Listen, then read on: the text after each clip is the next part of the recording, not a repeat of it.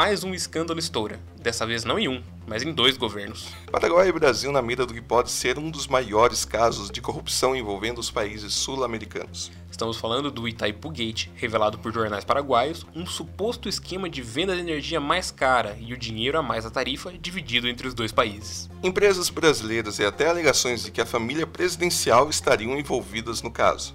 Eu sou Vinícius de Paula. E eu, Lucas Monteiro, e está começando mais um Café e Política.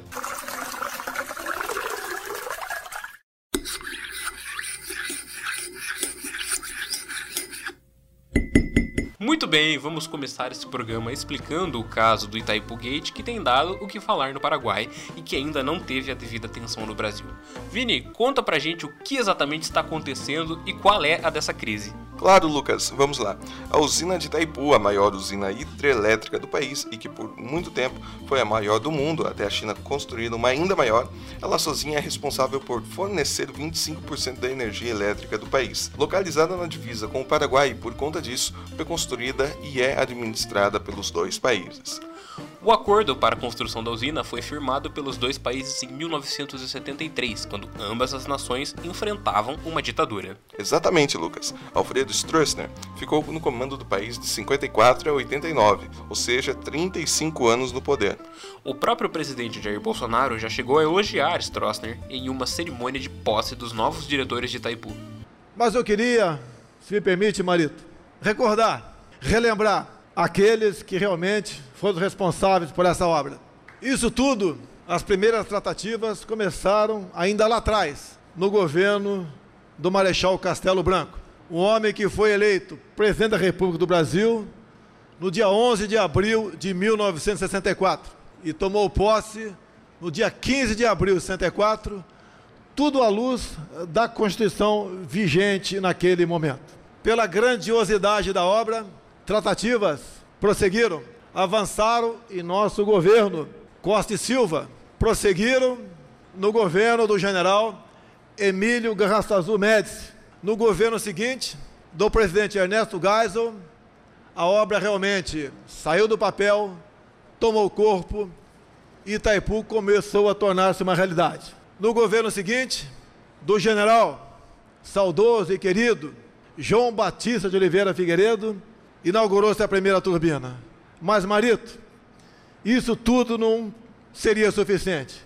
Se não tivéssemos do lado de cá um homem de visão, um estadista, que sabia perfeitamente que o seu país, Paraguai, só poderia prosseguir, progredir, se tivesse energia. Então, aqui também as minhas, a minha homenagem ao nosso general Alfredo Stroessner Contudo, a hidrelétrica tem causado alguns transtornos políticos, especialmente para o presidente do Paraguai, Mário Abdo Benítez, que quase teve um processo de impeachment aberto contra ele após a divulgação dos novos termos do acordo com o Brasil pela imprensa paraguaia sobre a energia produzida pela usina. Pelo que foi acertada a cooperação de energia entre os países iria até o ano de 2022 e ficava estabelecido que o Paraguai aumentaria seus gastos em mais de 200 milhões de dólares, o que faria a tarifa sobre a energia elétrica dos paraguaios subir. O que acontece em termos gerais do acordo entre os dois países? A energia produzida pela usina é dividida meio a meio. Como o Paraguai tem uma economia bem menor que a brasileira, o país consome apenas uma parte da sua metade e vende o excedente para o Brasil. E com o um novo acordo firmado em maio deste ano entre os países, essa cláusula foi revista, pois até então era prejudicial ao Brasil e a situação se inverteu, passando a ser prejudicial também para o Paraguai.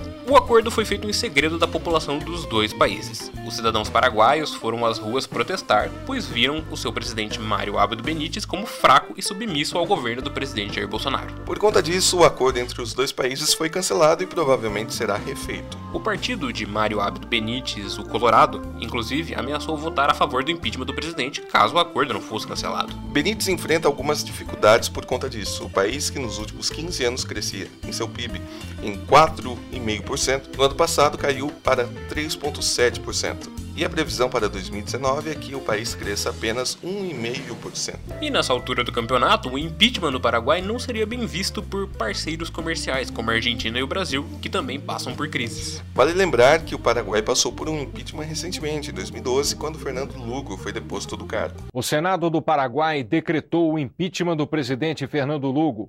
O O processo de destituição foi relâmpago. Começou ontem e os advogados de Lugo tiveram poucas horas para apresentar a defesa.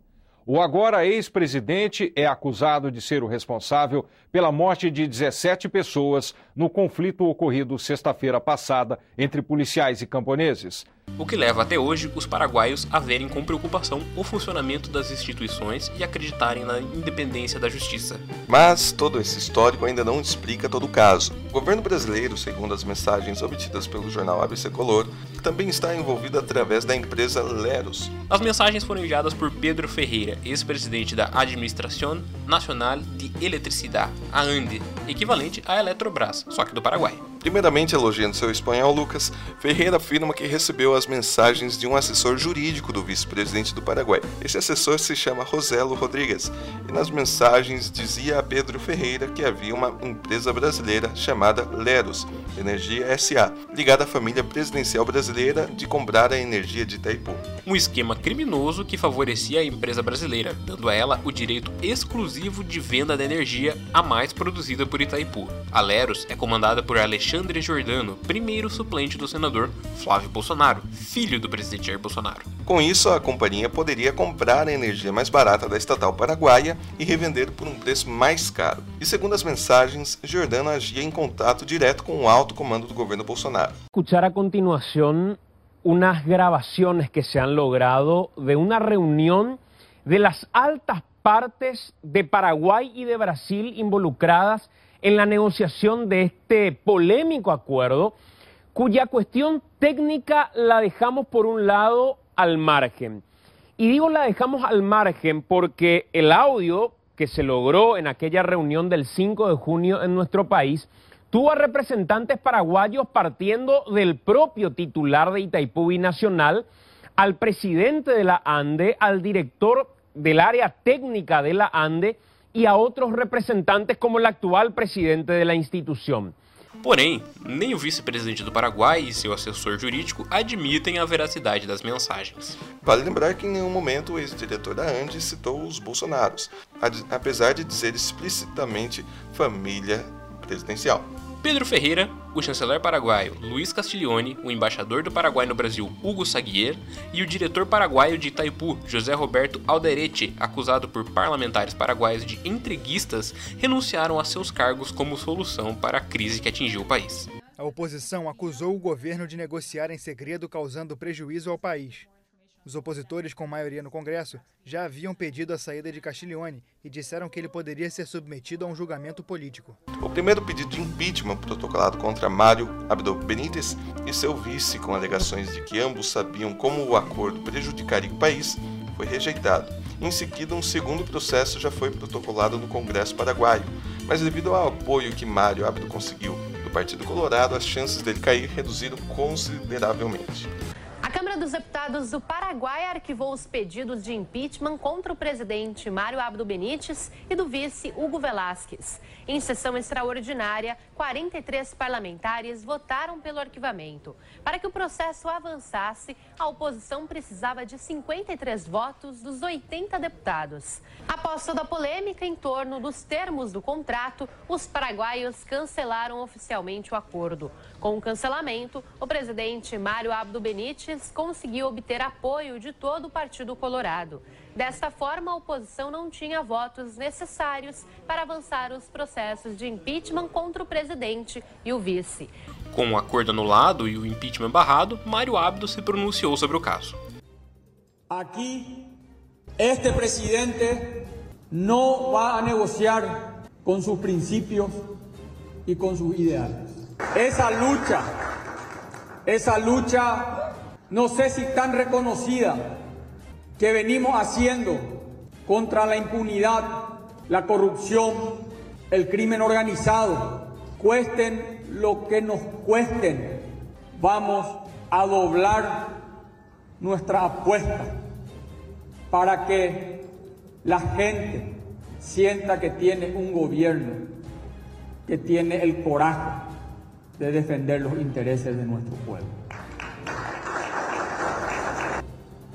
O Itamaraty emitiu uma nota dizendo o seguinte, aspas, o Brasil acompanha com grande atenção os acontecimentos no Paraguai, que envolvem o processo de juízo político contra o presidente Mário Abdo Benítez, e confia que o processo seja conduzido sem quebra da ordem da democracia. O excelente nível do relacionamento Brasil-Paraguai espera que essa cooperação com o presidente Mário Abdo possa prosseguir, inclusive no que tange à implementação em benefício mútuo dos compromissos dos dois países no amparo do Tratado de Itaipu. Fecha aspas. O presidente Jair Bolsonaro também se manifestou. problema com a França? A França tem interesse comercial conosco, todo mundo tem. Hã? Impeachment no Paraguai. Então lá você sabe como é que funciona, né? Lá é muito rápido o impeachment. Ontem conversei com o Silvio Luna, o presidente da parte brasileira Itaipu. É, estamos resolvendo esse assunto, para deixar que, com toda certeza, o, o Marito vai ser reconhecido pelo bom trabalho que está fazendo no Paraguai. Ele tem apoio do Brasil, o Brasil está defendendo faz um impeachment, presidente. Sobre o Marito, ele tem apoio. Nós estamos começando o acordo, estamos um olhando para o outro ainda, né? Muito no começo. Tá, tá no começo, tá? Nós passamos ah, praticamente 15 anos o Mercosul voltado como um instrumento ideológico para fazer a grande América do Sul bolivariana. E estamos desfazendo isso aí. Comigo, olha, o nosso relacionamento com o Paraguai é excepcional, é ex- excelente. Estamos dispostos a fazer justiça é, nessa questão de Itaipu Binacional, que lá é importantíssimo para o Paraguai e muito importante para nós também. Além disso, o presidente também responsabilizou o PT, Partido dos Trabalhadores, pelo acordo fraudulento. Segundo Bolsonaro, esse era o, entre aspas, esquema do PT.